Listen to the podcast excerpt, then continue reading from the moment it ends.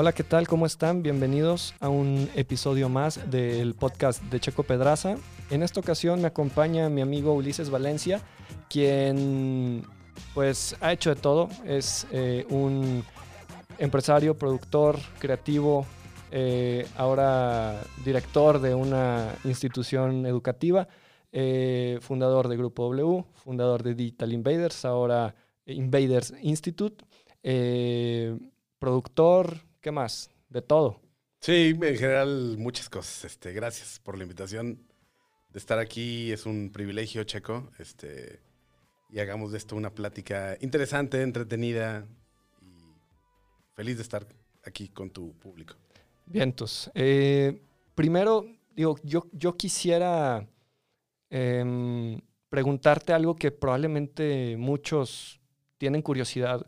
¿Cómo fue, güey, trabajar con Franco Escamilla, güey? y, y, con Netflix, güey. O sea, yo, yo me, digo, la neta es que me sorprendí un poco eh, porque no conocía esa, esa faceta de ti, cabrón. La faceta de hacer, de dirigir un contenido de algo. De dirigir, eh, digo, no, es que no sé qué hiciste, güey. O sea, yo nada más sé que ahí apareces como productor. De director, fui director. Fuiste director, sí. pero ¿qué hiciste ahí, güey? Pues mira, tengo un amigo que produce cine. Él hace películas. hizo la película de Cantinflas, por ejemplo. Eh, ok. Y resulta que él es de Torreón, yo soy de Torreón. Entonces, la gente de Torreón siempre que se encuentra, por alguna razón, siente pues, una especie de complicidad, sobre todo cuando dejas la ciudad. Y yo, él vive en Monterrey. Entonces, en una invitación que me hizo una agencia a platicar mi experiencia, que esa vez yo venía llegando de jurado de Canes, entonces me invitó una agencia a platicar cómo era la experiencia y etcétera. Y yo fui, y él estaba ahí, se llama Adolfo Franco. Entonces Adolfo me estaba platicando que pues, él era de Torreón y que además era productor de cine y estaba haciendo cantinflas, me, enseñó un pedazo. De hecho vi la película antes de que llegara al cine porque son de, esos, esas cosas que, que luego te permiten este, tener eh, ese acceso, ¿no? Entonces yo a Adolfo le dije un día, güey, yo siempre he querido dirigir algo. Entonces un día que tengas algún proyecto que de pronto no sepas qué hacer con él, cuenta conmigo. Este, y me habló un día y me dice, oye, ¿sabes quién es Franco Escamilla? Y yo, francamente, no sabía. Le dije, no tengo idea. Me dijo, es un comediante, búscalo. Y ya empecé a hacer mi research y la neta es que se ve que el tipo domina las redes, aparte es muy divertido y demás. Me dijo, quiero hacer un documental de él porque va a dar la vuelta al mundo. ¿Te lo quieres aventar? Y yo dije, sí, claro, genial, adelante. Empecé a trabajar un poco sobre el storytelling de la pieza. No sabíamos que iba para Netflix. El tema Netflix fue después. Este, y yo estuve trabajando siempre el proyecto con la intención de hacer un documental interesante de un comediante que, viviendo en Monterrey, iba a dar el show en todo el mundo. Viajé con Franco Escamilla, me fui a Japón, me fui a Alemania, estuve en Inglaterra con él, en París, y lo íbamos grabando, viendo el show, que fue una experiencia surrealista, porque el tipo llena el lugar donde sea que esté. Hay cientos de mexicanos donde sea en el mundo. En Japón dio dos shows.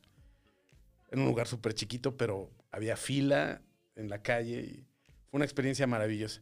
Luego ya supimos que iba a ser para Netflix, pero originalmente no era la intención. Entonces, no, no te sabría decir exacto cómo es preparar un proyecto para Netflix. Más bien, sí te puedo decir que el proyecto con Escamilla fue interesante porque no esperaba este, darme cuenta del fenómeno que es en las redes y la gente, la cantidad de gente que arrastra y todo.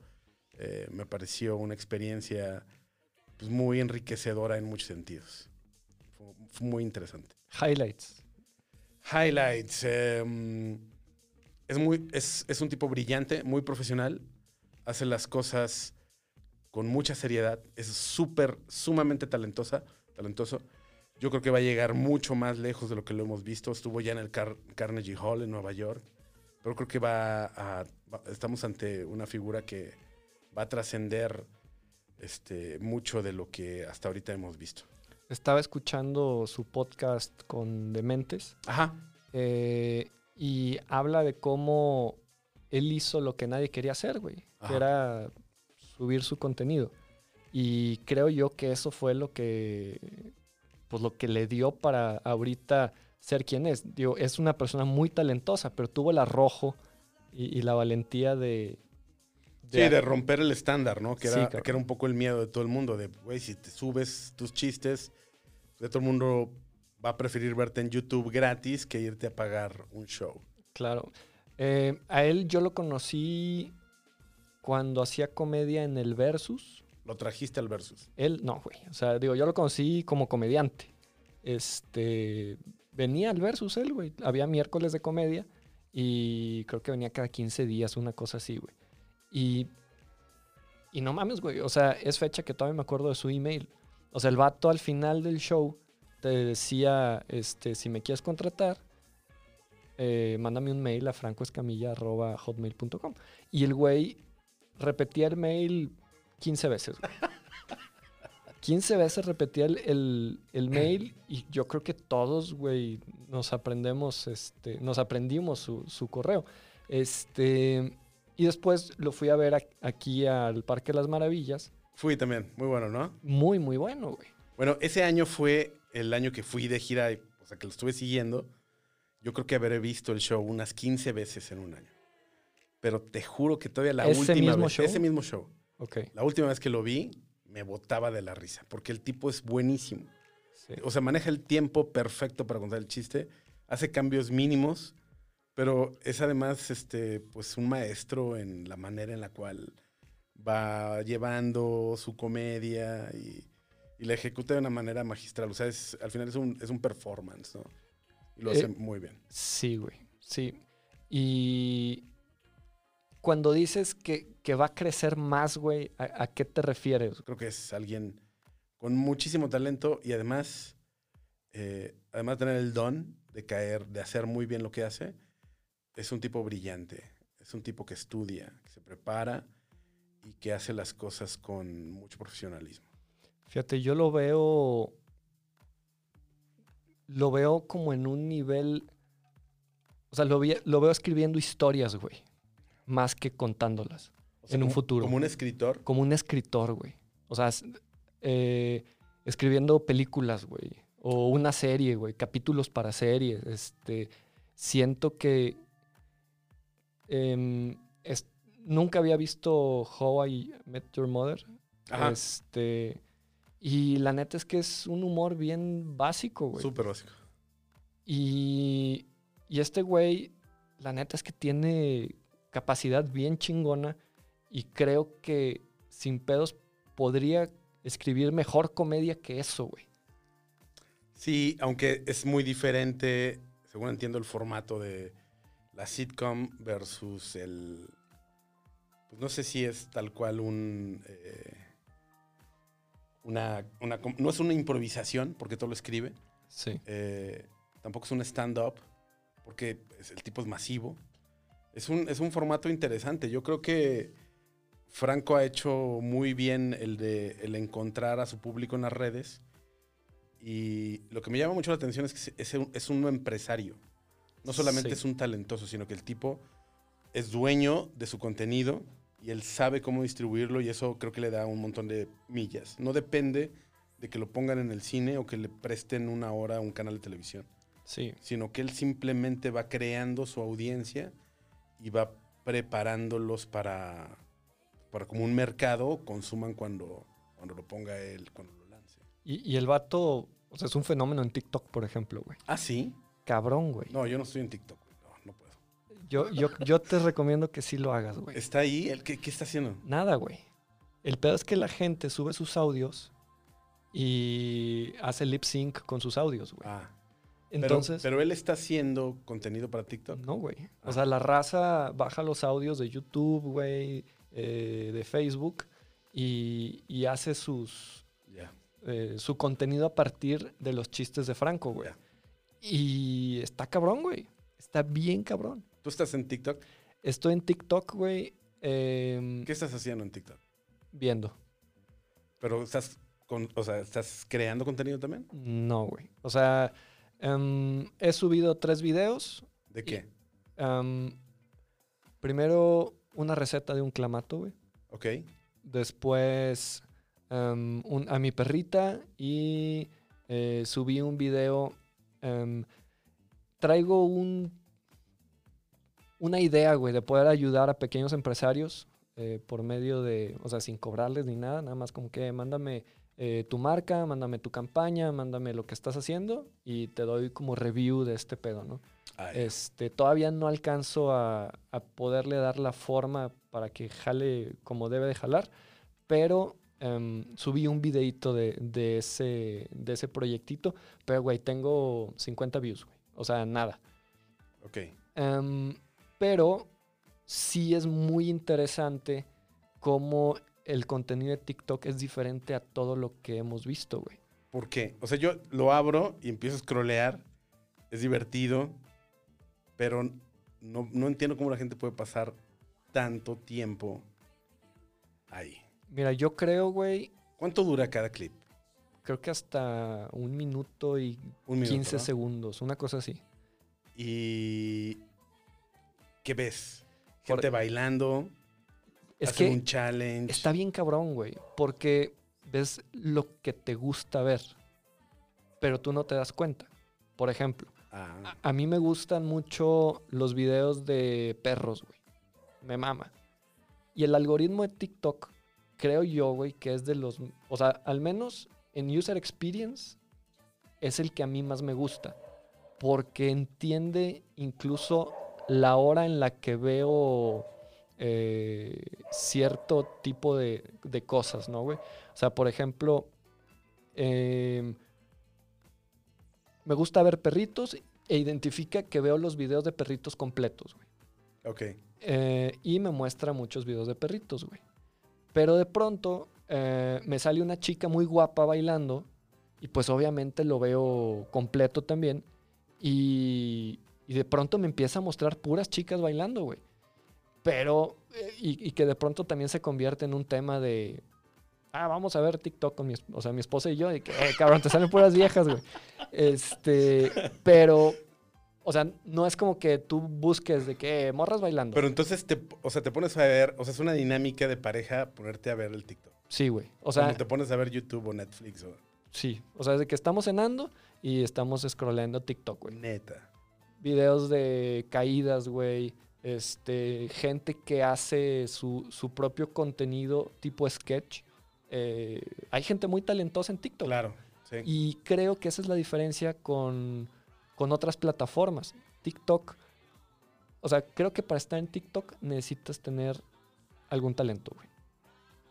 O sea, de performance, güey. Sí, es verdad. O sea, tienes que estar hambriento o hambrienta de mostrar eso que sabes hacer bien, ¿no? Sí, cabrón. Este, una persona que baila, o sea, hay gente súper bien, talentosa, sí, claro. cabrón. Es verdad. Eh, gente que cocina, por ejemplo. Gente que. Digo, por ejemplo, está este tipo Carlos Muñoz, güey. Y como Carlos Muñoz hay 20 mil güeyes que dan consejos de finanzas, de emprendedor, de mamás así, güey. Este. Está. O sea, ya hay mucho chaborruco también. Este. El, el sindicato Chaborruco estamos apoderándonos del mundo de manera subversiva. Sí, cabrón. Este, yo, yo me incluyo dentro. Eh, ¿Cuántos años tienes, Pedras? voy a cumplir 35 este año. Ya estás en la categoría. Bueno, eres Sí. el millennial tardío, ¿no? Ya estás en tu etapa final. Yo creo, güey, que soy el millennial más afortunado, güey. ¿Por qué? Porque me tocó ser análogo y digital. Ah, ya. O sea, a mí sí me tocó el, el teléfono eh, de, de Ajá, darle vuelta, güey. El, el disco en la casa, el cassette en el carro, este, el disquete y el, el otro, el... ¿Usaste disquete Sí, flexible? claro, güey. Sí, güey. Mi jefe, eh, de hecho, teníamos... Ah, pero no lo usaste tú, sino que más bien veías que tu padre lo usaba. Mi jefe, güey, me guardaba juegos, güey. Y yo Y eran tenía... un- una pila enorme de discos, ¿no? Pues eran poquitos, güey. Ponle tú unos 7, 8 jueguitos, güey, de Prince of Persia, güey. Ah, claro. Este, ese tipo de... ¿Sabes, uno- cómo, ¿Sabes cómo hicieron ese videojuego? Grababan un al, chino, al- cabrón. al- al- al vato, Sí, y cabrón. luego iban y lo rotoscopiaban y lo redibujaban. Sí, vi, vi, no sé si es un documental o una En YouTube mamada. está, Sí, güey. sí. Sí, sí lo vi. Y, y sí, güey, yo lo usaba y acá que le tienes que dar vueltecita para que Sí, que se como... Se, se, se anclaba El- de el alguna segurito. forma. Sí, güey. A mí me tocó toda esa parte Pero, y crecí con el internet, güey. Entonces yo me siento bien afortunado porque creo que tengo eh, el insight del chaborruco original y del joven este, tecnología, güey, por decirlo de alguna forma. Claro. Cosa que un millennial, como por ejemplo mi esposa, que nació en 1990, ya no tiene, No. Güey. O sea, ella ya es El digital. güey. factor análogo se borró. ¿no? Sí, completamente, güey. Por lo Es- menos lo tomó muy temprano y ya no, o sea, no tiene está muy, memoria. muy chiquilla, güey. Ajá, Sí, güey. Entonces, eh, por eso me considero bien afortunado, güey. claro. Sí, probablemente fuiste de los últimos que tuvo acceso a ambas cosas. Que vio el trance, que... Exacto. Sí, Ahora, hay güey. mucha gente que le tocó al revés, ¿no? Que se creció con lo análogo y lo digital lo vio siempre como, "Ah, ¿será pasajero, una moda? Y ahorita están sufriéndola. Este tema de la pandemia que nos obligó a Sí, todos cabrón. a ser más digitales de lo que ya éramos. Hay mucha gente que quedó fuera real y la sufre real. Mira, yo lo veo con, con mi jefa, por ejemplo. Mi jefa me lleva 30 años, eh, acaba de cumplir 6'5". Y, güey, a ella le tocó, em, o sea, todos los pinches cambios muy cabrones, güey. O sea, desde el disco de, no me acuerdo cuántas revoluciones son. ¿El vinil? pero el chiquito. Ah, ya. eh, que era el sencillo, ¿no? que era uno que iba más rápido que el vinil grande. No, no me acuerdo cuántas revoluciones era, güey. Ajá, Y luego el cassette que era de 8 track, claro. y luego el cassette normal, y luego el CD, y luego el DVD, y luego el Blu-ray. O sea, chingos de for Todos, todos los cambios, güey, eh, le tocaron a esa generación. ¿Y cómo puedes pedirle a una persona que toda su vida picó botones, jaló palancas, eh, que haga todo moviendo los dedos, güey? Es No, y- complicado. y, aparte que accedas a contenido del cual no eres dueño y que no, no ves, no sientes, ¿no?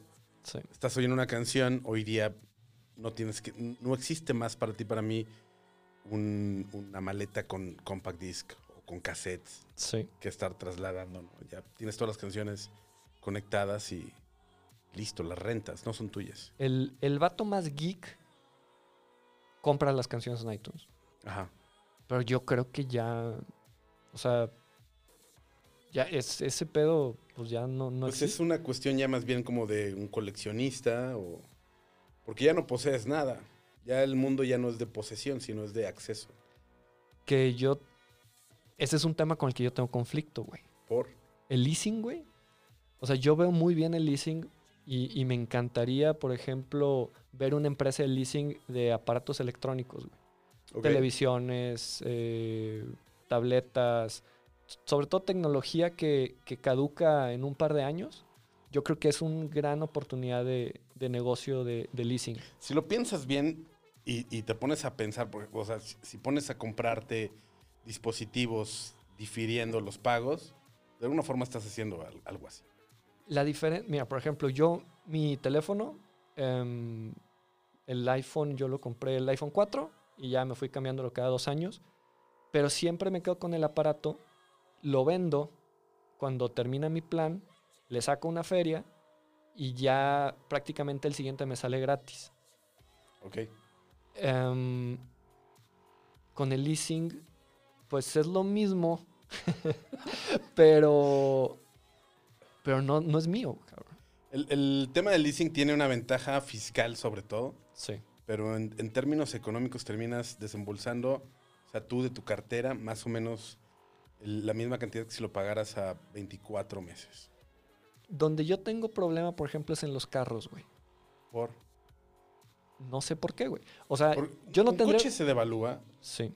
Un coche no es una, no es, no es un, un patrimonio, Puede ser. ¿no? por, a menos que sea un coleccionable, pero ¿qué, qué carro usas? Es una Honda HRB. No es un coleccionable. No lo es. Entonces en realidad no es más que un- una herramienta de trabajo y de transporte y no deberías de verlo como algo que te va a dar dinero, porque una inversión es eso. Una inversión le va- te va a dar dinero. Mira, por ejemplo, yo tengo un solo carro. En mi familia tenemos un solo carro. Hasta la fecha no hemos tenido necesidad de, tener dos. Y cuando hay la necesidad, el Uber me cuesta a lo mucho 150 pesos y al año me gastaré 3 mil pesos en Ubers. O sea, hasta ahorita no necesito otro carro. Sin embargo, yo sé que tengo que hacerme la idea de que eventualmente voy a adquirir un carro por medio de leasing. Lo sé. Pero hoy en día se me complica mucho el entender que el carro no es mío, güey. La música no es tuya. Sí. Las películas que ves ya no las tienes en un DVD, Sí. ni, ni en un VHS, ni en un Blu-ray. ¿Para qué quieres un carro que sea tuyo? ¿Para qué quieres una casa que sea tuya? Híjole. Digo, la casa creo que sí es un tema importante, sobre todo de seguridad, güey. ¿En qué sentido? Em, pues que mi familia tenga un lugar en donde nadie los corra, en donde nadie eh, haya ninguna bronca, güey. Ahí también sé, güey, que es una, una opinión impopular en- actualmente. O sea, ahorita todos te dicen, no compres casa, güey, es el peor negocio de tu vida. güey". Bueno, yo sí quiero una casa. O sea, ahí sí, yo sí soy Claro. bien old fashion. Este... Pero también entiendo, o sea, como empresario, sé que ese es el peor negocio que estoy haciendo, güey.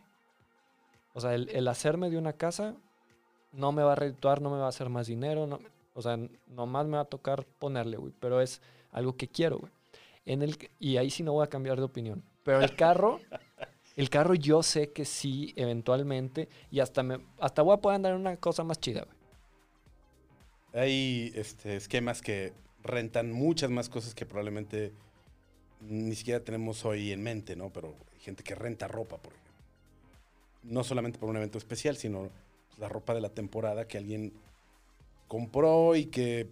O, que simplemente te la van a rentar un par de meses y que luego la puedes volver a renovar. Y, Hay gente que renta, por ejemplo, ¿Qué opina- ropa de marca, güey. ¿Qué opinas de ese esquema? chingón, güey. El pedo, o sea, donde en algún momento yo le planteé una idea similar a, a mi esposa como, como una alternativa de negocio. Estábamos viendo, no me acuerdo qué película, en donde una morra hace una entrevista a una chica que iba a ser su asistente y la morra llega con una bolsa de Louis Vuitton. Ujú. Y, y le dice, oye, güey, o sea, si no tienes trabajo, ¿cómo chingados le hiciste para comprarte una bolsa de 70 mil pesos, güey? Y la morra dice, la renté, güey, para venir a esta entrevista porque sabía que iba a venir contigo. dije, no mames, güey, o sea, está bien chingón y para como somos aquí, güey, Claro. o sea, está cabrón. Sin embargo, pues ahí te metes en pedos de, pues tienes que atravesar una pinche tarjeta de crédito. Es como rentar un carro, güey. O sea, Bueno, sí, aunque una bolsa no tiene la misma utilidad, salvo para ocasiones como esa, ¿no? ¿qué pasa si te la roban? O sea, tiene muchos. Bueno, y seguros y etcétera, ¿no? O sea, eh, no es el negocio tan sencillo como, como pudiera parecer, güey. O sea, es una inversión importante y, y se necesitan como. eh, Ahora, no somos el mercado para eso probablemente, ¿no? Es difícil, es un mercado sumamente difícil. No estás acostumbrado a invertir en cosas que, pues, que son pasajeras o efímeras o Yo creo poco que significativas. aquí, Compras una casa, Sí. pero no rentarías una Louis Vuitton para una entrevista de trabajo. Pero sí para ir a una boda. A lo mejor sí, y ahí sí hay un mercado, pero si vas a un mercado como Los Ángeles, Ah, no, hombre, güey. o, sea, ahí sí, todo el tiempo, la rentas en la mañana, alguien más en la tarde Sí, claro. y alguien más en la noche. Sí. O sea, yo por lo que digo que sí somos mercado, güey, es que aquí, en, digo, no nada más en, en esta ciudad, güey, pero en México, o sea, hay mucha gente que es mucho de aparentar, güey. De aparentar más de lo que, Sí, de lo que en es. general el mundo es, es así, ¿no? Este, me compro un BMW, güey, eh, o un Mercedes-Benz, o un este, carro deportivo, un Camaro y la chingada, güey. Este, pero, pues trae los calzones rotos, güey. O sea, Sí. hay, hay mucha raza que es así. Por eso yo pienso que pudiera llegar a ser algo eh, redituable, güey. Pero, digo, si lo comparas con mercados como en Los Ángeles, no, ni de pedo, güey. O sea, allá... Sí, creo, creo que es un negocio como muchos que tiene que ver con el volumen, ¿no? O sea, si lo rentas un par de veces, si compras una pieza de 70 mil pesos y la rentas tres veces al mes, pues vas a quebrar. Tendrías que estarlo rentando tres veces al día para que entonces haya margen. Porque el, el negocio solamente funcionaría así, en, volumen. Sí, o sea, tiene muchísimas complicaciones, güey. O sea, la verdad es que es una idea que... Es como el coworking, por ejemplo. Sí. ¿no? O sea, hoy ya de alguna forma como que medio lo entendemos y hay un para aquí en Saltillo y dices, ah, bueno, ya, ya sé. Pero nunca hubieras empezado un coworking si no hubieras visto que hubiera tenido el éxito que ha tenido este, en todo el mundo. Y te aseguro que en Saltillo no es ni remotamente tan rentable como en cualquiera de las ciudades. Yo creo Grandes. que no es nada rentable aquí en Saltillo, güey. Ese pedo. este, en alguna ocasión me tocó trabajar con una persona que yo creo que el primer coworking que hicieron aquí y no, güey, les iba bien mal, güey. Bien Hoy mal, les va güey. mejor. No tengo idea, güey. No tengo idea. Yo he ido un par de veces a. eh, digo, tengo mi oficina aquí en el centro. eh, vivía en el norte. Pues de pronto los traslados no, no es tan sencillo. Entonces he ido varias veces al que está en Parque Centro. Ajá. Y la verdad es que si hay una persona además de mí. eh, ¿Qué es? eh, ¿Qué es qué? ¿Por qué, por qué la gente no va? Porque en Starbucks es gratis, güey. Creo yo. O sea, en Starbucks si te topas. Sí, pero si tú pagas la membresía del coworking de Parque Centro, tienes acceso a algunas cosas que no te da un Starbucks, como Una sala de juntas. una dirección física para recibir correspondencia, una salita de juntas. Creo que el café está incluido. Bueno, entonces, ¿quién es el target de un coworking, güey? El target es el que no quiere rentar la oficina en el centro. Que no tiene ese dinero y que a lo mejor está pensando en, en tres meses me va a ir bien y entonces voy a rentar una oficina ya de verdad. Supongo, la verdad es que... Híjole. Pero en otras ciudades es porque las pre- los, los precios son ridículamente altos. y los traslados también, y, y es un pedo. O sea, ahorita con, con todo este rollo de la pandemia, yo he pensado en dejar de rentar el, el espacio de, de la agencia y rentar una membresía en un coworking, trabajar desde mi casa y cuando sea necesario una reunión que Vas no pueda ser por eh, en digital, nos vemos en, en un coworking. Me ahorraría una la nota. Este. Pero yo soy una persona que necesita tiempo para tomar ese tipo de decisiones, güey. Necesito tiempo para hacerme a la idea que en- probablemente el siguiente carro que tenga va a ser por leasing. Pero llevo haciéndome esa idea, güey, tres años. Ok. o sea, y todavía no la acepto. Pero sé que así va a ser, güey. Pues sí. O sea, eventualmente así va a ser. Es más, güey, te compras un carro de contado y el ISR no. O sea, vale No, madre. o sea, es que fiscalmente no tiene ningún beneficio comprar Sí, un coche. Sí, sí, sí. Y no le vas a sacar lo que le metes y... O sea, no es una inversión, es un gasto. Entonces, pues mejor... Vas a seguir manejando un- el coche que tienes, te va a seguir costando más o menos lo mismo, pero vas a poder diferir o vas Sí. a poder usar ese gasto como, como, un, este, como un tema fiscal. Le vas a ganar un poquillo más. ganar. No es tuyo, Sí. no lo vas a vender al final. Pero lo vas a usar. bien. Sí, sí. Fíjate, nos desviamos un poquito del tema y creo que habíamos entrado bien orgánico a la onda de las brechas generacionales, güey. ¿Tú cómo lo ves, güey? O sea, a donde quiero llegar es que creo que yo que tengo 34 años, hay una menor brecha generacional con una persona de 65 que yo que tengo 34 con una persona de 20 o con una persona de 25. ¿Por qué? Porque justo por lo que comentábamos, o sea, yo soy una persona que piensa, por ejemplo, que crecí en base a la cultura, a la cultura del esfuerzo y un chico que tiene 25 años no piensa igual. Eh, tú jugaste a las canicas, jugaste al trompo, Sí. al yoyo, yo también, güey. Estos morros no. No, y no importa. eso genera, o sea, em, yo creo que sí importa, güey. Por- Simplemente... el tema de jugar es algo que sigue presente. Juegan con otras cosas. a- yo no me refiero tanto al tema de, de jugar por jugar, güey, sino la forma en la que era la vida, la forma en la cómo era la vida, güey.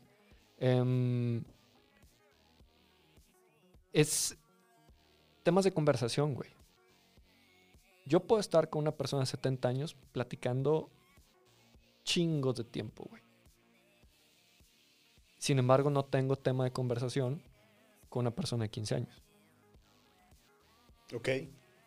Em, y creo que también es un tema que le pasa a los papás, güey. Como un papá, y, y lo digo y, y pongo aquí el disclaimer, no soy papá, güey, pero es, o sea, cualquier cosa que esté diciendo, pues tómenlo como... Sí, güey, sí, sí, sí. Eh, creo que es complicado para, para un papá de pronto tener tema de conversación con sus hijos, güey. Pero siempre lo ha sido, ¿no?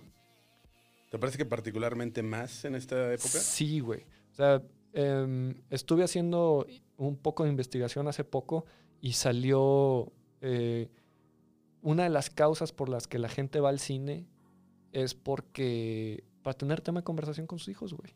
Para tener algo de qué hablar. Es, bastante probable, es cierto. Em, entonces, yo creo que las brechas generacionales hoy son mayores. O sea, por ejemplo, una persona de 25 con una persona de 35 hay una brecha muchísimo más amplia que una Que persona... Sí, güey. Yo no sé cuántos años tengas tú. Yo tengo 44. Me- son esos mismos 10 años que, que nos llevamos nosotros. Si hubiera aquí un vato de 25, o sea, el vato trae otro pedo completamente diferente. Es más, güey, el rock, güey, La música. la música, cabrón. Eh, que ese es otro pinche tema bien chido, güey. Pero, Pero has visto como, por ejemplo, la banda de 17 años escucha Nirvana, escucha... se ponen las playeras, güey. No, mira, parte de las cosas que estoy haciendo ahorita que tiene que ver con la escuela, el proceso de inscripción implica una entrevista. Si tú quieres entrar a estudiar con nosotros, te, te tenemos que entrevistar para contarte de qué va el programa y de qué se trata y saber si eres, por lo menos hasta donde alcanzamos a identificar a alguien ad hoc a este universo. y una de las preguntas así de entre que, entre otras, es ¿qué música estás escuchando ahorita? Y mucha banda, de verdad, yo creo que un 60, 70% menciona, sí menciona grupos de K-pop y menciona grupos muy nuevos, pero también me habla de Led Zeppelin y me habla de Nirvana y me, y me dice que es bandas que les gusta escuchar hoy día. Yo creo, güey, que tiene que ver mucho con el perfil de estudiante que, ¿Tú crees? Sí, completamente. O sea, em, yo creo, güey, que, que el reggaetón se está apoderando del mundo, güey. No, por favor. Y creo, güey, que el También reggaetón... creo que es, es parte del perfil más masivo. Sí, güey. Sí. O sea, yo hablo de, de las masas, güey. Yo creo, güey, que el reggaetón es el nuevo rock, güey. Ahora, ¿es, es demasiado malo eso? No, no, no, no. Es más, bueno, lo creo porque lo leí. O sea, no, no, yo no hice ese juicio. Lo leí y me pareció muy pinche acertado, güey. Eh, sale Bad Bunny, güey, en una revista de Rolling Stones. The New Rock. ¿What? No mames, güey. O sea, ni por valor musical, ni por composición, ni por Pero, o sea, performance. así fue cuestionado el rock también. Exactamente, güey. O sea, hoy el reggaetón es estigmatizado como era estigmatizado el rock. Y por eso lo los escuchan. grandes, todos los géneros han sido estigmatizados. El jazz igualmente pasó por lo mismo, igual el vals tuvo ese tipo de problemas. El gospel. O sea, el gospel era religioso y. Y cuando lo empezaron a tocar en, en bares, fue un pedo, güey. Sí. Y El rap. el rap, güey. Claro, güey. Entonces, a- bueno, a lo que voy, güey, es que si tú te pones a analizar el género, es un género sencillo, güey. Simple. Y el rock es un género un poco más complejo, si no es que mucho más complejo, dependiendo. Depende del nivel de la pieza, ¿no? sí, claro. Eh, hay rock muy básico, como el de los. Beatles. pero hay rock muy complejo como el Qué de buen Dream Theater. tema ese de los Beatles. La verdad es que yo no me considero fan de los Beatles. Yo tampoco. pero cada que encuentro algo de ellos, me, me sé, me descubro que soy fan. ¿Has ¿Viste la película Sí, Yesterday? claro, es lo que te iba a preguntar. Sí, güey, me encantó. güey. ¿Viste? ¿Has ido al show del Cirque du Soleil No, de Love? No. Es increíble. Y Es- sales inspirado por la música de los Beatles. Y es simple, pero más que simple es como muy Es infantil, ¿no? Es, es algo que es fácil de apreciar. yo creo que le diste al clavo, güey. Es fácil de apreciar, güey. es muy fácil de que te guste, güey. Sí. Y, y esa es la diferencia con Queen. Y esa es la diferencia con Pink. Scorpions, Pink Floyd, Led Zeppelin, güey. Es música muchísimo más compleja, güey. Em, he tenido pláticas slash discusiones con gente porque yo honestamente no creo que los Beatles sean la, la mejor banda del mundo como músicos. Sí como Pero- fenómeno social. Pero como músicos te refieres a que Güey, sus canciones tienen tres acordes, cuatro acordes. Pero es bellísimo. Yesterday es impresionante canción. No, y yo no soy fan, de verdad. no lo niego, Ni güey. los odio, ni... Pero es, es increíble el trabajo. No lo niego, pero como música, hay música muchísimo más compleja como para poder determinar si Sin una duda. banda es mejor que otra musicalmente. Sí, sin duda. Es, es un, es un gran tema. Yo no soy experto en música, Yo ni tampoco. mucho menos. Pero solo sé que, aunque yo sé que no soy fan, cada que tengo acceso a algo de lo, me entusiasma muchísimo. A mí me gusta, o sea, sí me gusta y lo, es- lo escucho y me la paso muy bien. ¿Tú crees que una película como Yesterday funcionaría si fuera sobre Queen? Y de pedo. No. Y Queen es una bandota y Freddie Mercury es un súper artista. pero- Para mí Queen es la mejor banda del mundo, de la historia. Ok. para mí. Eh, por, por lo que fue Freddie Mercury, por el nivel musical, por... eh, no porque esté de moda, güey. Porque es una gran banda, es, un, es música muy hermosa, güey. Los Beatles fueron... Tiene unas piezas horrendas también. Híjole. O sea, Queen es muy bueno, toca el cielo, tiene increíbles discos. Bueno, sí, O también tiene una basura, pero yo creo que fueron grotesca. experimentos que no le salieron, güey. sí, probablemente. Sí. Eh, como los Beatles. Los Beatles también tienen música muy gacha, güey. Eh, y como yo creo que la mayoría de. O sea, de una tienen las 11, 12 rolas chingonas. Mira, si fuera ese el criterio para elegir, yo creo que una de las top tres sería Led Zeppelin. Sin pedos. Poca música, muy bien hecha. Incluso sus presentaciones en vivo son espectaculares. Gente virtuosa Sí. y además con una energía que define un género todo el tiempo. La pieza que pongas es el género sí. y una versión diferente a la otra. Eh, creo yo que fue una propuesta muy arriesgada en, en su época. Sin embargo, muy acertada, güey. O sea, le dio al clavo de lo que estaba pasando en ese momento, güey. Woodstock y la chingada, güey. No mames, güey. Sí, o sea, sí. Led Zeppelin fue algo muy importante que le pasó a la música, güey. Eh, sin embargo, también creo que los Beatles fue algo más importante que Led Zeppelin. O Sí, sea, claro. o sea, los Beatles hicieron... eh, hay que agradecerle a los Beatles por la música que sucedió hasta los 90. ¿Por qué? Después, Pues, a ver, cuéntame una banda de rock contemporánea chingona. mira, mi- yo disfruto mucho la música, es, es más que contemporánea, es atemporal, de los Rolling Stones. Pero ya no hay nuevo rock, güey. ¿Es necesario? El rock está muerto, No, claro que no, nunca. No, no, no, es... pero, pero no hay rock nuevo. O sea, el rock siempre va a vivir en Hay nuestro algunas corazón. bandas... pero no hay rock ¿Tú nuevo. crees que es nostálgico el rock and roll? Sí, como, güey. Mira, Mira, lo escucha- ¿has escuchado la banda, por ejemplo, este... mm, ah, The Black Keys? suena al burro. No, de verdad, de verdad. The Black Keys. No, güey. Es una banda de rock bastante respetable. Es un dueto, son un par de güeyes. Es el batería y el guitarra. Y tienen buenas letras, creo que lo hacen bien en general. Y me parece que están respetando una tradición rock. No, quizás no los últimos par de discos, pero está ahí completo el, el- el género. Me parece que está todavía bien cuidado. Hay bandas que no encajan en la descripción de rock tal cual. Si tú en Spotify buscas rock, te aparece esto que estamos escuchando. No, no es cierto. No, esto no es rock. O sea, te lo identifica como rock alternativo, güey. Esto. No mames, güey. O sea, esto no es rock. Pues no. Pero Spotify así te lo, te lo categoriza, güey. Em, he escuchado bandas muy chingonas, pero no son famosas, güey. O sea, nuevas, pero no son famosas. Por ejemplo, Ay, güey.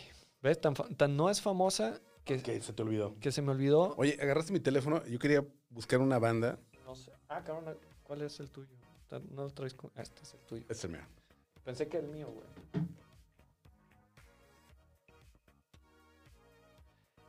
Este. Mira, ahorita que hablamos de que si el rock está muerto o no, güey. eh, tú sabes que yo tengo un bar de rock. Sí. Cuando yo abrí este lugar, el, mi target era gente de los 25 a los 35. ¿Cuándo años. abriste esto? Hace seis años. Y me iba muy bien, güey. El tema es que ahorita me va igual de bien. Con menos gente. Antes se llenaba. Pero es que el poder adquisitivo de la gente más joven pues, es menor. El problema fue, güey, que O sea, esa es, tu, gente... es tu misma gente, ¿no? Gente de mi edad. O sea, Por yo- eso, siguen siendo las mismas personas. Exactamente. ¿Qué quiere decir eso, güey? Que los jóvenes ya no están consumiendo rock.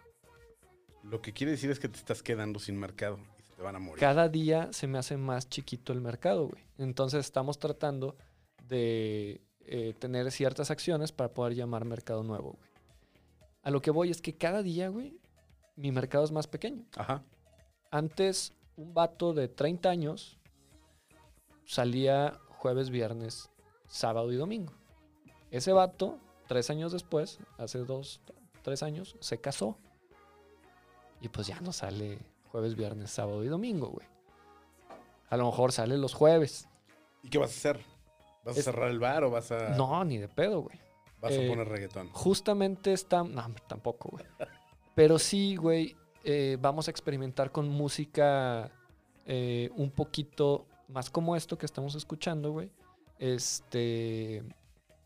Música nueva, alternativa, eh, rica. Y los clásicos se ponen como las cumbias en las bodas, güey. Al final. Ya, ya cuando todo el mundo está Ya enfiestado. cuando toda la gente está enfiestada, ahora sí entra Guns N' Roses, Scorpions. Oye, ¿qué tan etcétera, importante es la música en, en un bar? Para que la gente vaya al bar. Yo creo, güey. Yo. Para mi punto de vista, que yo soy una persona que le pone mucha atención a eso. O sea, para mí es más del 30%. Ok. eh, sí, pero más que como una persona que le pone mucha atención, como un dueño, de, o como propietario de un lugar, ¿qué tanto la gente va por la música que pones? 60%. Aunque seas la cheve más cara, si tienes buena música, la gente va a ir. Sí, güey. Eh, por ejemplo, nosotros en el Amper tratamos de no competir por precio. Porque ya nos pasó y luego el de enfrente la pone 50, pesos, 50 centavos más barata y se hace un pinche nunca. desmadre, güey. Nadie gana. Eh, sin embargo, em, eh, la gente que va al Amper va por la música, después por la comida y después por el servicio, güey. Porque la neta es que siempre hay áreas de oportunidad en el servicio, güey. Y Claro. el lugar, la verdad es que no es espectacular, güey. Em, eh, abrimos un lugarcito aquí en, en- a media cuadra, güey. Ese tenemos música urbana, reggaetón. Ok. Este. O sea, la música ur- urbana hoy es reggaetón. Sí, güey. En mis tiempos la música urbana era Pearl Jam, o era el grunge, o era El rap el rap. antes. Yo creo que un poquito antes la música urbana era el rap. Eh, en, en este lugar, em, la propuesta es de 6 de la tarde a 9 de la noche, escuchas esto que estamos escuchando ahorita. Después entran ritmos un poquito más latinos. Eh, y, Por ejemplo, em, ¿has escuchado Salón Acapulco? no, a ver, ponte algo.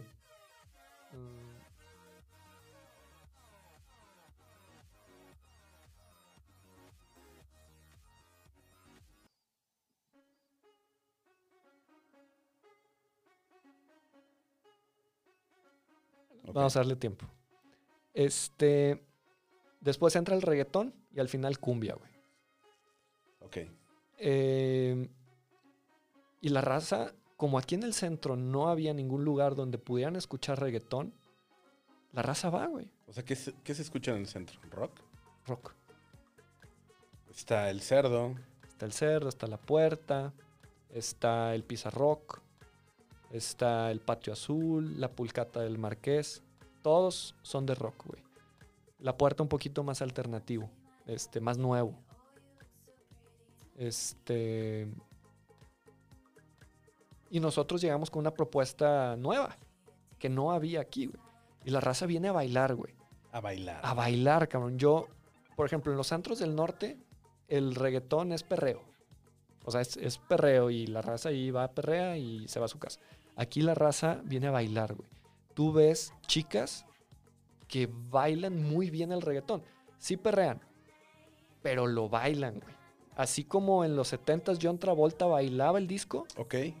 aquí vienen a bailar reggaetón, güey Wow. muy cabrón. Y es raza que un día viene a bailar reggaetón aquí y el otro día está en el cerdo y el otro día está en la puerta y el otro día, o sea, eh, es poca la gente que nomás viene a, a perrear o así. Es un mercado, o sea, el reggaetón también se está convirtiendo en un género que tiene como su culto, güey. Ok. Eh, y- Pero es incluyente, ¿no? O sea, Sí, completamente. Sí, sí, sí. Y es muy fácil de consumir, güey. También. sí. Yo creo que el reggaetón es tan famoso porque tiene ritmos muy tribales y nos lleva a, a nuestros antepasados eh, cavernícolas. Es muy primitivo. Sí, güey. O sea, desde el frotis hasta el, el ritmo acá cavernoso, ¿no? Claro. Este. Sin embargo, yo estaba peleado con el reggaetón y ya no. Sí, ya, no, ya no hace falta pelearse con el reggaetón. ¿Para qué, Ya no es innecesario. Sí, güey.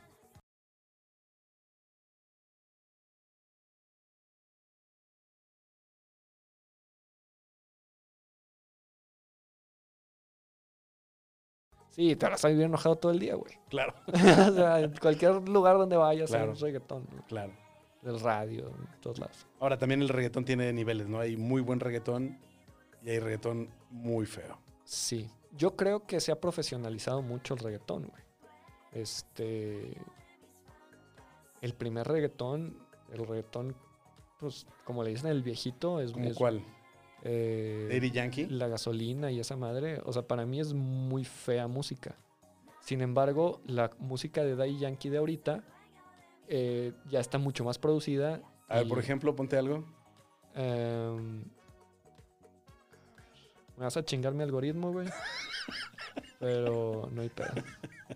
Mira, Daddy Yankee, güey. Este. Mira, por ejemplo, esta, esta rola a mí se me hace que está chida, güey. Bueno, ya hay otra producción, ¿no? Ya, hay- ya es otro sonido. Sí, güey. O sea, Ahora, esta canción es un. Es un cover es. de una Sí. canción que se llama Informer Sí, sí, sí, de los noventas.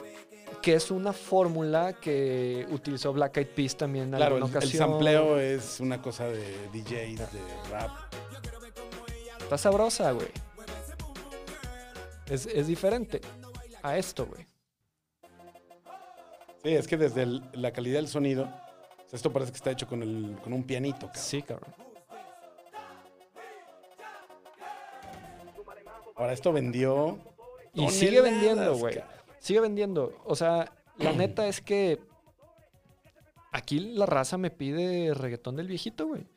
Y hay que ponérselo. O sea, te, te pide la gasolina. Me piden la gasolina. Y yo estaba peleado con el reggaetón del viejito. Y yo le dije al DJ, no ponga reggaetón del viejito. Un día el vato le valió madre y puso reggaetón del viejito. Y ese día las ventas se dispararon, güey. Me cayó el hocico, güey, con un chingazo. Neta. Sí, güey. Es como poner a Timbiriche en la boda.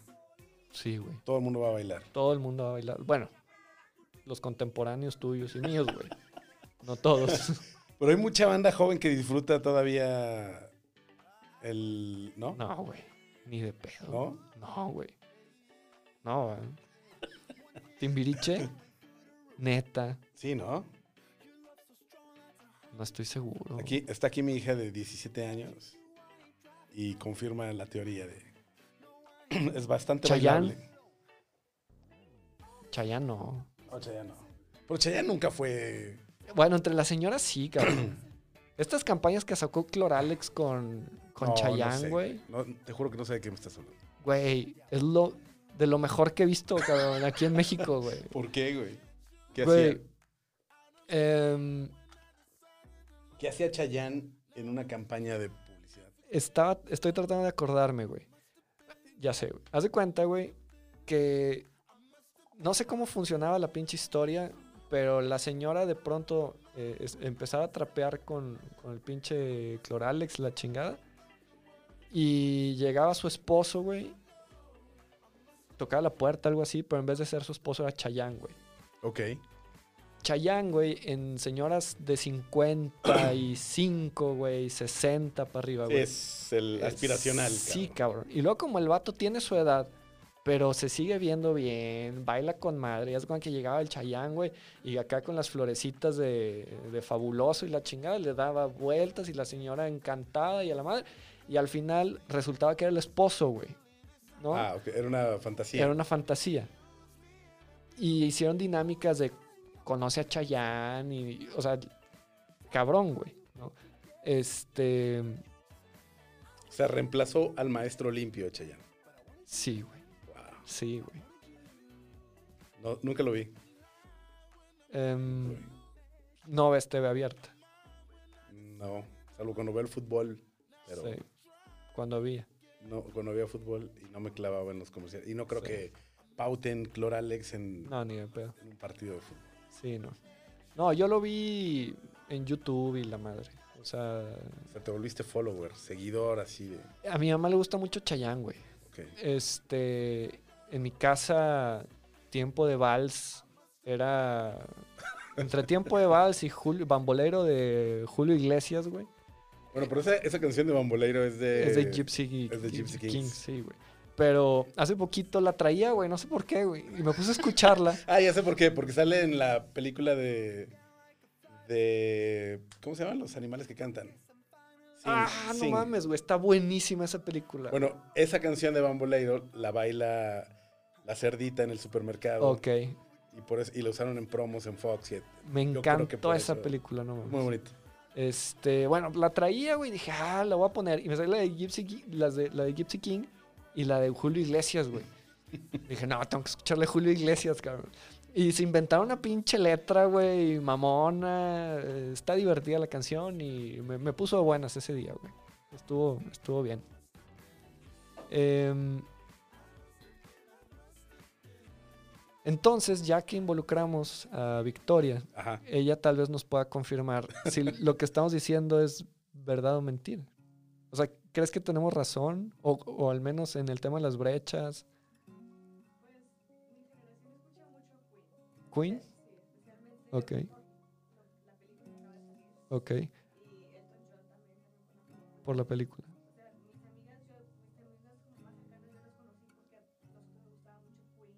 Ok.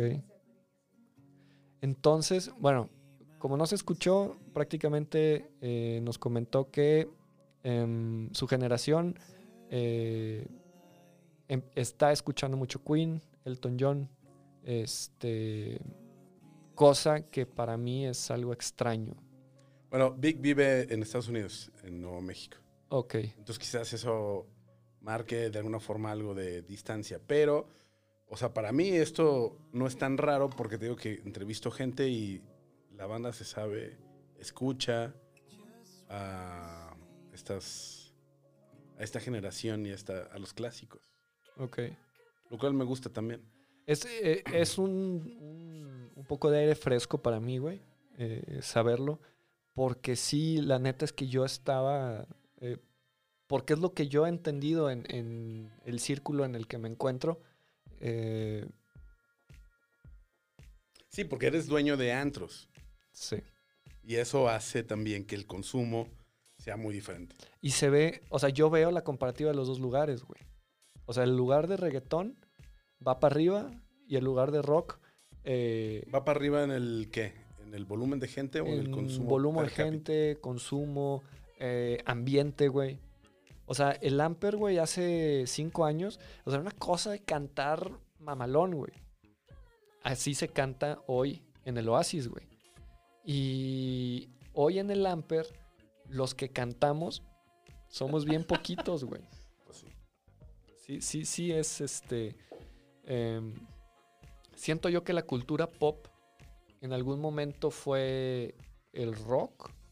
En los 90s, en los 80s, güey. Ser cool era escuchar rock, ser rebelde. Ahora, también el acceso hoy que tiene todo el mundo a todo el contenido es maravilloso. Y eso te permite tener una diversidad así de grande. ¿no? O sea, antes era muy difícil tener acceso a música si no era porque el radio te la acercaba o la tienda de Music and More te la traía o algún amigo tuyo te pasaba un cassette de algún lado Sí. y te llegaba música nueva. ¿Tú no crees, güey, que eso que estás diciendo hoy lo hace Netflix? Hoy este, este tipo de canales sí definen mucho nuestro, nuestro, nuestro consumo, claro. No. O sea, yo, yo me he preguntado esto. am, o sea, antes Televisa era quien decía que se consumía Ajá. y Ah, sí. educaba a la Sí. gente. La televisión era quien, quien educaba a la gente. ¿no? Sigue haciéndolo, ¿no? A partir de estos canales y series y documentales que hace Netflix, nos sigue construyendo una opinión pública. Yo creo que, o sea, ¿por qué sacar una serie de Colosio, güey? ¿Por qué sacar una serie de esta niña que se ahogó en un colchón. Paulette? ¿Por, ¿Por qué, güey? O sea, pero aparte las hacen tipo telenovelas. aparte, güey. O sea, no es que, no es que esté. No es un documental de investigación. No. No, lo están haciendo muy feo, Sí. pero tristemente, pues nos damos cuenta que no, no fue nunca culpa de Televisa. Sino que al final nos gustan este tipo de Sí, claro. contenidos como, Sí. como país. El, ¿Por qué el documental este Jeffrey Epstein, güey? Pues hay una tendencia al. Acaba de morir, ¿no? Se suicidó el año pasado. No sé, güey. Sí, creo que se murió. Pero ¿por qué sacarlo ahorita que están en elecciones? O sea, el- Porque está. está Donald claro. Trump ahí. O sea, es- Netflix también, güey, está construyendo opinión pública Claro. como lo hizo Televisa hace tiempo, güey. Claro. Eh, no hemos cambiado, güey. Tanto. ¿No? Lo bueno es, creo yo, que tienes muchas más opciones. Antes era muy finito. O sea, antes prendías la televisión y lo que estuviera, te lo comes. Y ahorita puedes sacarle la vuelta, disfrazarte un poco la realidad, distorsionar un poco el algoritmo e ir eligiendo cosas. YouTube es un maravilloso espacio para escapar de, pues, de por lo menos, si quieres, puedes hacerlo, de escapar de lo que la mayoría piensa. Sí, Entonces, eso, eso no existía antes. sí. Porque podemos decir, la serie de Luis Miguel no sigue pareciendo lo mismo que se hacía antes, o la serie de Paulette es lo mismo de las telenovelas o de La Rosa de Guadalupe. Y, y sí, pero también tienes al lado la misma, eh, o, o un contenido que, que antes simplemente no existía, no llegaba a ti de ninguna manera. que hoy en día también creo que los mismos algoritmos nos están privando de consumir contenido nuevo, güey. Claro. O sea, yo en Facebook eh, siempre veo lo mismo, güey. Claro. En Twitter siempre veo lo mismo. Eh, por eso me gusta mucho una sección en Reddit que es como popular, en donde encuentras como lo que está pasando en el mundo y la Ahora. Reddit es- está también cuidadísimo. O sea, hay editores monitoreando lo que Sí. a la gente le conviene saber que es popular. Hay moderadores, entiendo, en cada... Y, y ellos deciden. Sí, ya nada es casualidad. O sea, ya todo lo que te vas encontrando, salvo que pongas en el buscador algo específico, Sí. El siguiente clic está predeterminado por un editor, o por lo menos por un, por un criterio de un algoritmo. ¿Tú has eh, silenciado o bloqueado cuentas que no te gustan, güey? ¿Que te Muy- incomodan? Muy güey? poco, la verdad. O sea, más bien lo que trato es de, más bien dirigir el algoritmo hacia temas que hoy me parecen interesantes. No es que, me, no es que diga, ya no quiero saber de esto, más bien me pongo a, a ver, ahora cuéntame de esto otro. Y eso me parece que es... Intento al mismo tiempo saber más del software que de mí. Porque si yo muteo una conversación, pues sí, es, obviamente ya no lo voy a ver, pero porque yo decidí eso. Más bien quiero saber sobre un tema que hoy me llama la atención y me pongo a buscar ese contenido y quiero y me, me pongo a monitorear cuánto se tarda el algoritmo en totalmente transformar mi timeline En, en ese tema. en ese tema. Es que, o sea, yo sí soy mucho de. O sea, sí. Mira, algo que a mí me gusta mucho de Instagram es que veo lo que a mí me gusta. güey. En cambio, Facebook, eh, aunque yo controlo a quién veo, no controlo lo que la gente comparte. Y ahí es donde hay diferentes puntos de vista. Políticos, este, de temas de animales, de temas de cuestiones de género, etcétera. Y puedo tener un muy buen amigo mío que difiere en algunas formas de pensar. Y. Pero el vato comparte 10 veces cosas que a mí no me gusta escuchar. ¿Interactúas con ese contenido? No, pero lo leo, güey. ¿Y por qué tengo yo que leer eso? Entonces lo muteo por 30 días Al vato. al vato. Este. Sin embargo, yo me considero una persona abierta a escuchar opinión. O sea, y a respetar opinión. Pero ya cuando es spam, pues como, bye, güey. O sea, ya te pasaste de lanza. Eh, y creo que los mismos algoritmos no- nos están orillando a escuchar y a ver siempre lo mismo. Ahora, también están probándote todo el tiempo. Y también te ponen temas a lo mejor Aleatorios así. o Vamos a ver cómo, reac- relacionados. vamos a ver cómo reacciona Sí, claro. con este tema. Y monitorean tu performance y te van tirando más de eso o menos de eso. Sí. Que es algo que TikTok tiene muy chingón. Seguramente sí. Son chinos además. Están viendo Sí. perfectamente monitoreando el, el- el mundo. Sí, cabrón. O sea, yo creo que eso es lo que yo como usuario valoro más, güey. O sea, la forma en la que me ponen a descubrir contenido nuevo y se dan cuenta si me gusta o no. Deben de tener determinado el tiempo que pasas eh, Scrolleando. Es- Antes de hacer el siguiente scroll. antes de hacer el siguiente scroll. ¿Y qué significa si lo viste medio segundo, un segundo, tres segundos, diez segundos, el minuto completo? Y está tan cabrón que si tú ves un video completo, tres TikToks encima, te sale uno igual, güey, o muy similar. Por ejemplo, si viste un video de Franco Escamilla, dos, tres TikToks encima, te sale otro chiste de Franco Wow. muy cabrón. güey. Eh, hace tiempo estuvieron aquí un par de amigos negados a, a TikTok. Yo te invito a que lo... Mira, yo abro la aplicación, veo el contenido, no, no tengo cuenta, es decir, no me logueo, porque ya caí en este extremo de, eh, o sea, la aplicación de Facebook ya no la tengo en el teléfono. Ok, Porque sí, esto de, estás platicando de algo y de pronto sale el anuncio, es real. sí. Entonces eso ya me pareció, pues que si de por sí la privacidad ya murió, este, te voy a darle más herramientas y permiso al teléfono para que me esté escuchando, viendo y etcétera, pues no, no es algo que me llame mucho la atención. ¿Y, y no crees que sea algo también positivo, güey? Uf, no, para nosotros como consumidores, como mercado, como, como este, positivos no. Estoy tratando de, de ponerle el lado positivo, no, no porque yo lo piense. O sea, no, no, no lo creo. O sea, creo que somos, seguim- nos siguen viendo como, como un consumidor que va a comprar, no necesariamente en la tienda, pero sí va a comprar una ideología, un pensamiento, un argumento nuevo, etcétera. Entonces, prefiero ser más análogo en esa parte y construirme un poco de mi propio criterio lo que estoy pensando. Obviamente está ultra distorsionado y nadie piensa por sí solo porque todos somos tenemos muchas influencias, pero pues, definitivamente no quiero tener este la sorpresa de que de que me están escuchando y me manda a mandar este, el anuncio de Oasis, que es tu bar, porque me escuchó que estaba hablando contigo al respecto. Sí. Asusta ese pedo, güey. y, Eh, se poner- y se está poniendo cada vez más serio, sí. no va a cambiar y cada vez va a ser más dramático. Em, Lo cual, caigo, estoy, estoy de- ultra de acuerdo contigo en que la nostalgia análoga este, me parecía más romántica y más, pues, por lo menos más, este, pues eso, a lo mejor más cariñosa, ¿no?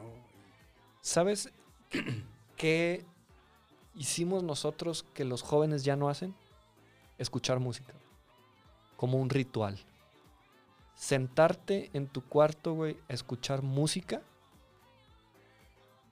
No como en el transporte. No como mientras estudio. claro, tienes no, razón. O sea, se- sentarme en mi cuarto, poner un disco o, y escucharlo, eso ya no pasa, güey. ¿O sí pasa? Obviamente pasa, pero pasa diferente. O sea, pasa diferente. Mi hija tiene una tornamesa, pero es un, es un nice to have. La música que consume no la consume de ahí. O sea, es, es- es una experiencia adicional Ok. la tornamesa. Pero si se pone a escuchar música, ahorita está, no sé si traes también los AirPods ahí puestos, pero todo el tiempo va oyendo con un solo oído la realidad y con otro la música. Mientras está haciendo otra cosa. Ajá. Pero el Pero sentarte razón, o dos sea, horas, güey, no, sin hacer nada. Para estar viendo la carátula del disco. Exacto. ejemplo, que es lo que hicimos. Estar, escucha estar viendo el bucle, Ajá. leyendo la letra, güey, y escuchar 30 veces, 50 veces, 100 veces el mismo disco, güey. No, no, ya no pasa. Eso no sucede, güey. Porque también la vigencia Sucede menos, pues quizás, ¿no? quizás sucede menos. Porque tienes acceso a otras cosas y ya no le prestas atención a esos detalles. Sí. O no nos damos el tiempo tampoco, güey. O Pues puedes sí. ver una serie en vez de escuchar música o... O las dos cosas al mismo tiempo, cara. Sí, güey. Sí es... So- son cosas... Yo el otro día platicaba con mi esposa y le decía, a mí me hubiera encantado nacer en los ochentas, güey. Pendejo. Naciste en los 80. Nací en los ochentas. Vivir mi juventud en los O ochentas. sea, ¿te gustaría tener 10 años más? Me gustaría tener O sea, tener mi edad. 30 años más. No, güey. ¿para qué? O sea, haber vivido los O ochentas... sea, como tu madre hoy. Sí, güey. Sí, güey. Entre 70 y 80. Porque la vida era más simple, güey. No, pero hoy la vida es muy emocionante. En ese entonces la vida era... O sea, el flujo de la información... Digo, no, no estoy diciendo que no me guste la época en donde estoy viviendo. Pero el experimentar, güey, la tranquilidad de no recibir WhatsApps todo el día, Pero güey. había otro tipo de estrés. Igual. Mira, mi padre, yo, yo nací en el 75. Entonces, Para los 80 yo ya tengo perfecta memoria. Entonces yo me acuerdo que mi padre, que es médico, usaba una especie de beeper que no era otra cosa más que un... De que estuve andando buscando a mi papá, le hablabas a la central del beeper. Oiga, este, para el doctor Valencia, por favor, que lo andan buscando de su casa. Ok. Y entonces la señorita de la central activaba el mensaje con mi padre y, le, y, se- y sonaba el, el beeper. Doctor Valencia, lo buscan de su casa. Y le dos veces, haz de cuenta, le decían el mensaje. Y ya mi padre buscaba un teléfono y nos marcaba qué onda. Ya había forma de rastrear gente. Y cuando te hacías perdedizo, que se te quedaste sin pila o se murió el beeper o no entró lo que sea, te iban y te buscaban al lugar donde probablemente estabas. Sí, siempre ha habido estrés. Somos una sociedad fanática del estrés. No, no añoras, güey, el tiempo en donde podías dedicarle suficiente tiempo a las cosas sin que hubiera tanto rush, güey. O sea, el, el poder hacer una campaña y que funcionara como campaña con un tiempo suficiente y que no tuvieras que estar haciendo piezas cada tres días, güey. No, no añoro. O sea, hoy no lo haría. No haría una campaña de piezas todos los de publicaciones todos los días, no lo haría.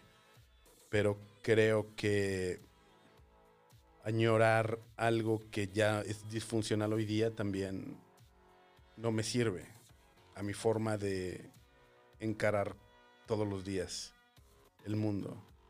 Me gusta mucho el mundo hoy porque tiene otras oportunidades que son igual de interesantes y siempre, siempre ha habido este formato de, crear con, con poco tiempo y poca lana y mucha prisa. Siempre ha habido.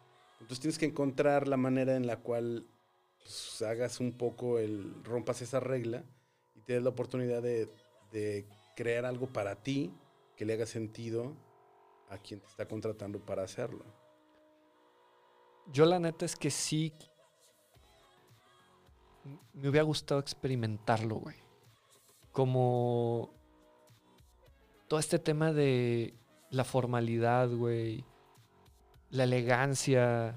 Eh, Pero tú la puedes tener todavía. Dedicarle el tiempo a pequeños satisfactores, como era escuchar música, que hoy la verdad es que por el día a día como que es bien diferente, es, es bien Sí, difícil. güey. Es muy difícil encontrarse ese tiempo. Eh, el poderle dedicar tiempo a cuestiones como, no sé, güey. Digo, obviamente se puede, güey, irte de pesca, güey. Antes pudiera haber llegado a ser una especie de ritual, güey. Claro. Eh, ahora es más complicado encontrar esos momentos. Eh, me hubiera gustado experimentarlo, güey. Eh, no digo que no me guste ahorita, puta, güey. Me encanta, me encanta mi vida, me encanta. Creo que, así como te lo dije, creo que el año en el que nací, la época que estoy viviendo y la forma en la que la tecnología eh, ha avanzado junto conmigo, me siento súper afortunado. güey. Seguramente si hubiera nacido 30 años antes, eh, puta, ahorita estaría probablemente deprimido, no sé, Sí, güey. claro, por supuesto. Sin duda. Llegando, em, hablando de mi yo de hace 30 años, güey. Y de ahorita y de lo que va a pasar en los siguientes 30 años, no sé, 10. ¿Qué pedo con la educación, güey? El futuro de la educación. El futuro de la educación. Pues es sumamente incierto, ¿no? Como casi todo el futuro de todo. Y, creo yo que lo más cabrón es que cuando hablamos de futuro, nos imaginamos como en volver al futuro, güey. Un avance de 15 años o de 30 años. No, güey. O sea, el futuro es de aquí a. Desde 1 hasta 5. O sea, va a ser Es completamente. muy difícil proyectar. Sobre todo con el tema de la pandemia, es muy difícil. O sea, creo que sí nos aceleró a todos en general los hábitos. Nos digitalizó a fuerza. Y eso me parece que es un factor que nadie tenía en la mesa. Entonces, yo creo que en general todo se transformó para bien y que este tipo de contingencia la seguiremos teniendo en un año, en dos. Nos acostumbraremos a ello. Y es parte del factor en la toma de decisiones de muchas cosas que podrás ir considerando para pues, tu educación, tu dónde vas a vivir. ¿no? Ya no necesitas vivir en una gran ciudad para trabajar para una gran compañía. No, ni pedo. Hace varios años que era posible tomar esa decisión, pero hoy es absolutamente evidente, aunque no lo quisieras ver, ya puedes estar en tu casa trabajando para quien quieras. Y tu casa puede estar en cualquier parte del mundo. Entonces eso me parece que es bien interesante, proyectar, creo que todos los futuros son casi todos inciertos y eso me parece bien emocionante. ¿cómo crees que vaya a ser eh, las universidades, güey? O sea, hoy en día hay educación en línea, ¿no? Ajá. Pero, por ejemplo, la vigencia de las carreras, güey.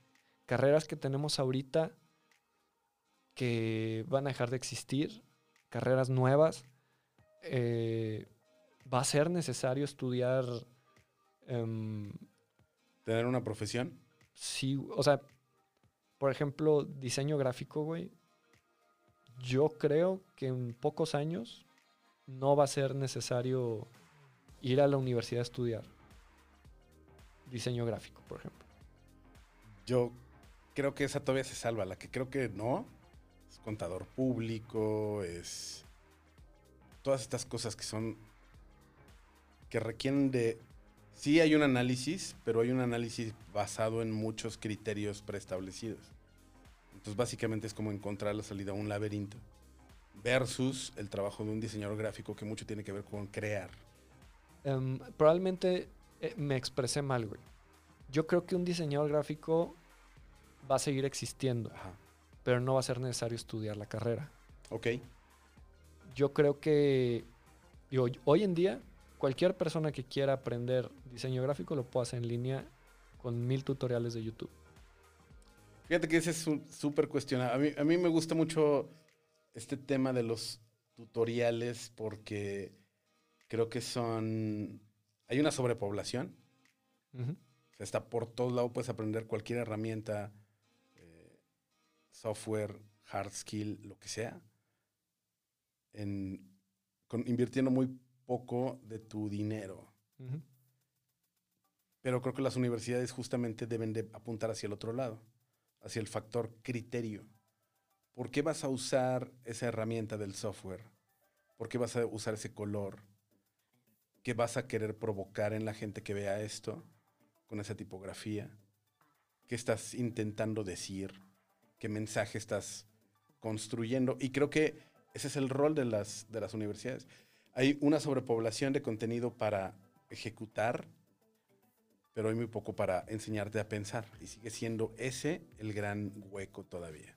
Entonces, las universidades deberán convertirse en una especie de mentor, Claro. más que alguien que te enseñe algo. Lo que pasa es que el monopolio, antes las universidades tenían sentido porque eran quien tenía el monopolio de la información, del conocimiento, Del más bien. conocimiento. ¿no? O sea, ibas a estudiar algo porque no había dónde aprender algo. Pero hoy con, el- con la información y con el conocimiento en todos lados, pues la universidad tiene que tener otro rol. Y te tiene que ayudar a prepararte para encarar el mundo incierto. ¿Cómo, cómo encaras el mundo incierto? Pues a partir de enseñarte procesos de toma de decisiones, de imaginar el mundo, soluciones que hoy no Resolver. existen, resolver problemas, identificar oportunidades. Ese tipo de cosas creo que es el área de oportunidad de una universidad, no, no el que te vayas a aprender de memoria algo, porque ya no es necesario saber algo de memoria. Claro.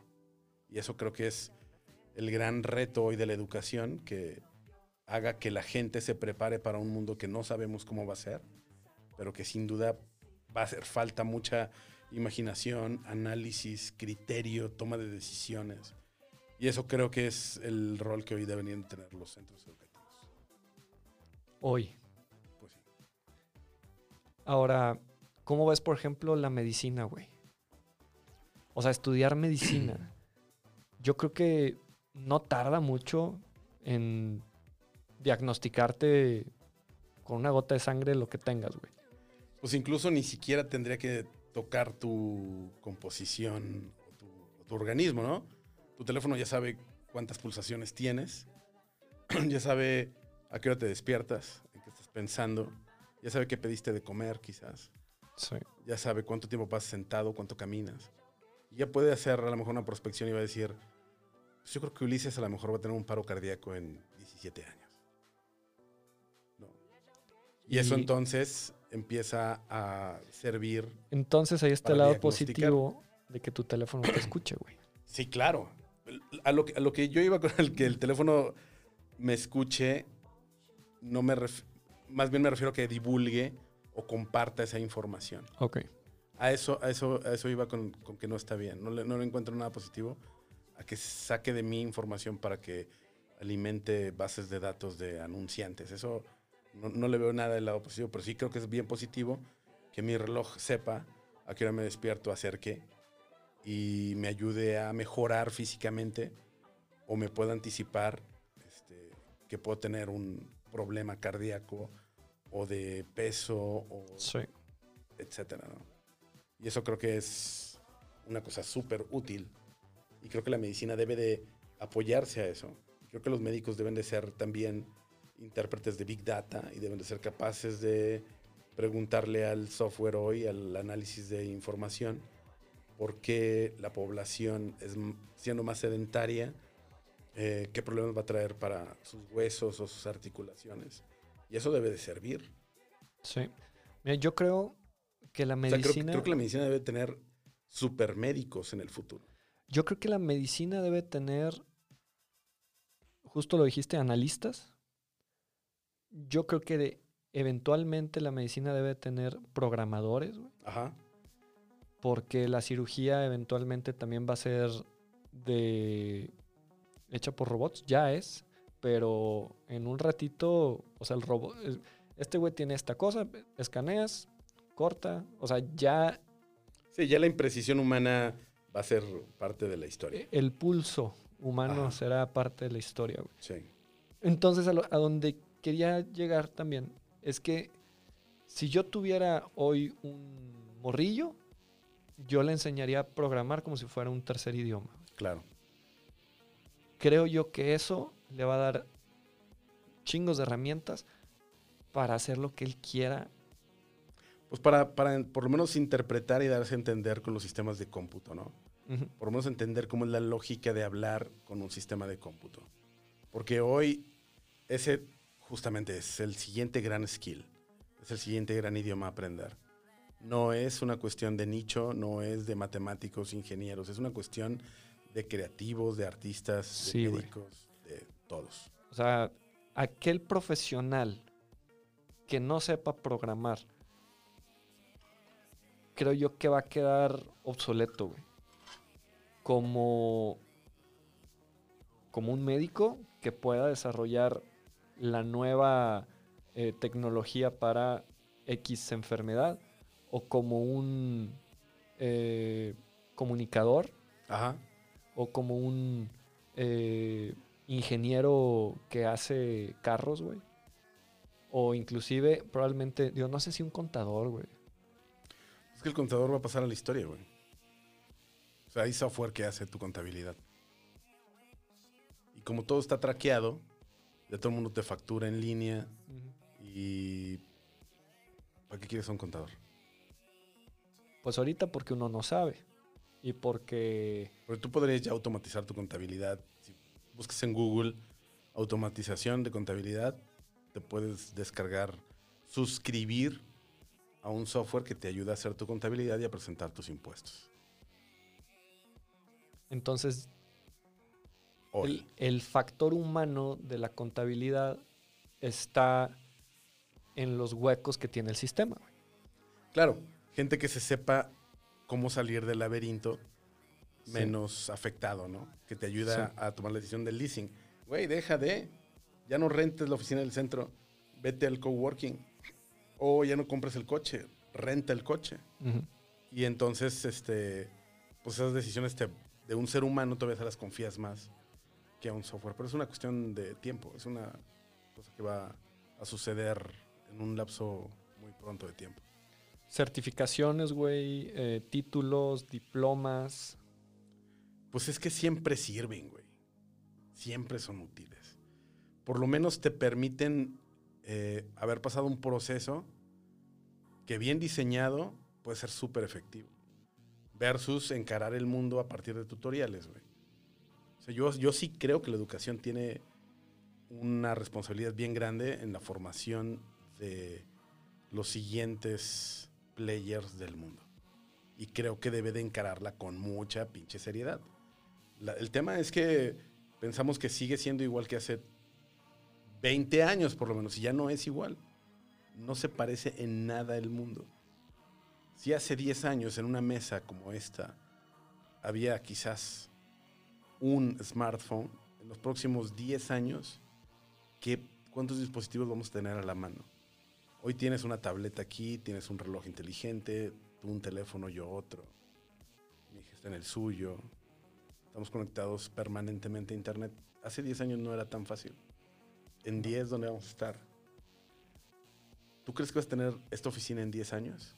Nah, Pero quizás este podcast, sí. ojalá, güey. Y ojalá Spotify me pague eh, por la exclusividad, güey. Em, eh, el otro día no tenía nada que ver en Netflix. Em, terminamos, no me acuerdo qué serie, y decidimos ver Grey's Anatomy. ¿Está en Netflix? Está en Netflix. ¿Qué Son chingos de temporadas, güey. Eh, estamos buscando algo pues, ligero para ver, ahí medio cotorrero.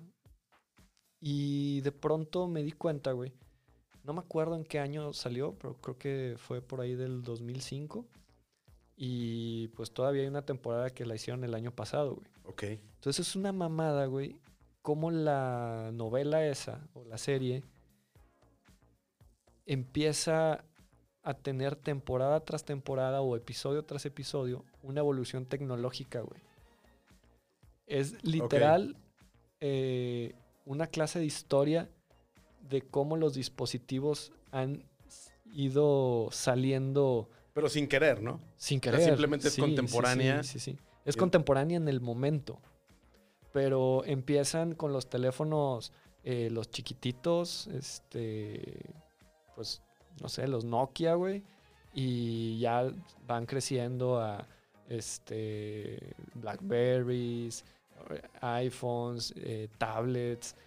Y incluso en los mismos aparatos y en la tecnología. Por ejemplo, la impresión 3D, güey. Ok. Hay un episodio, güey, es una gran mamada, güey. Yo no creo que ese pedo alguna vez ha- haya resuelto un caso médico, pero en donde un doctor imprime en 3D un órgano y gracias a eso puede resolver un pinche... Una mamada, güey. ¿Un órgano como cuál? ¿Como un hígado? Sí, güey, era una pendejada así, güey. Eh, No, bueno, un hígado es un aparato sumamente complejo. el pedo es que, haz de cuenta que lo imprimen, lo escanean, lo imprimen. O sea, te creo que puede hacer un cartílago o un hueso o un... Bueno, Pero un órgano me parece más complicado. El pedo es que imprimen el órgano y esta morra, me, me pare- no, no recuerdo muy bien, pero se lo aprende, güey. O sea, se aprende exactamente la forma de dónde está el tumor y dónde está el pinche pedo. Y gracias a eso, porque era un pinche tumor muy difícil de encontrar, la vieja eh, lo, lo encuentra y lo saca a ciegas, güey. Ok. Creo, güey, que eso no ha pasado en ninguna parte del mundo, güey. Sin embargo, introducen la tecnología de la impresión 3D, Claro. güey. Claro. Y ahí se pelean la pinche impresora 3D y la madre, güey. Pero em, en How, How I Met Your Mother, eh, una llamada para este güey, este, dice el bar, el del bar. En el 2005, en el 2005 todavía pasaban ese tipo de cosas, güey. Claro. Eh, hoy yo no sé si eso ¿Sea factible? Siga sucediendo y si una persona que nunca vio eso se le haga normal. ¿Sabes, ¿Sabes qué pudo haber normalizado ese, esa escena quizás? Los Simpson. Hay un meme muy bueno que va a subir mañana que O habla sea, de eso. Eh, Bart Simpson hablándole a el- al bar de Al, Moe, al Moe, sí. ¿no? Para decirle, para preguntar por una tontería. Sí, claro. O sea, ahí es donde, donde enlazas, todavía sigue sucediendo eso. Quizás si no existiera ese numerito en Los Simpson, este, no habría una referencia, pero Los Simpson es cultura pop. Y las mejores temporadas Cabrón. son las que pasaron hace 30 años. Sí, creo que es de la 1 a la 9, una Sí. cosa así, las que... Maravillosas, ¿no? Sí. Que no hay un lugar donde verlas, güey. Bueno, está el website de los. ¿Cómo se llama? Sim- Simpsoneando. o- Una forma eh, Legal. legal, le- Aquí en México no. de, de verlas. Bueno, no sé si están en Fox Premium. No, güey, yo tengo Fox Premium para ver el, fútbol y no están. Y, y está esta página de Simpsoneando, pero la, la publicidad es un pedo, güey. En YouTube hay varios, ¿no? Sí. Hay varios capítulos. Sí, debe, debe de haber. Yo creo que se están tardando, güey. ¿Cuevana no está? No sé, güey. Yo tengo un pedo con, con este tipo de, de contenido. Pues no sé, güey. O sea, siento que. Pues. Pago Spotify, pago HBO, pago. También, pero ¿viste Mandalorian? No, ¿qué es eso? Es- digo, a lo mejor sí lo vi, pero. Es, la se- es una serie, es un spin-off de Star Wars. Ok. No Pero- sigo Star Wars. No, No eres fan de Star Wars. no soy fan de Star Wars. Bueno, solamente está en Disney Plus. Ok, eh, y pues en México no tenemos todavía eso. ok. Y como sí hay una masa crítica enorme de fans de Star Wars, no tienes otra más que verla En un Roku o una mamá así. en, en- en Cuevana o Roku Ok. este tipo de cosas. Pero así hay mucho contenido, no hay otra más que verla así. A pesar de que te pagues HBO y pagues este, Fox Premium, y Netflix, Apple TV, etcétera, hay contenido que no tenemos. Creo que es tarde ya. ¿Ya? Vámonos. Quiero agradecerte mucho, cabrón, por estar No, acá. gracias. Es- fue una plática este, divertida, ¿no? Como Sí, sin sí. guion. Este, gracias por la invitación. Em, probablemente divida este rollo en un par de episodios. ¿Cuánto duró? ¿Cuánto llevamos? Llevamos dos horas, güey. Poquito menos de dos horas. Y sin alcohol, güey. No sé qué hubiera pasado con, con un poco de alcohol, güey. Este. Pero bueno, espero poder invitarte de nuevo cuando este Cuando pedo quieras, sea encantado. famoso, cabrón. Sí, yo también. Me encantaría volver a venir. Este, ahorita.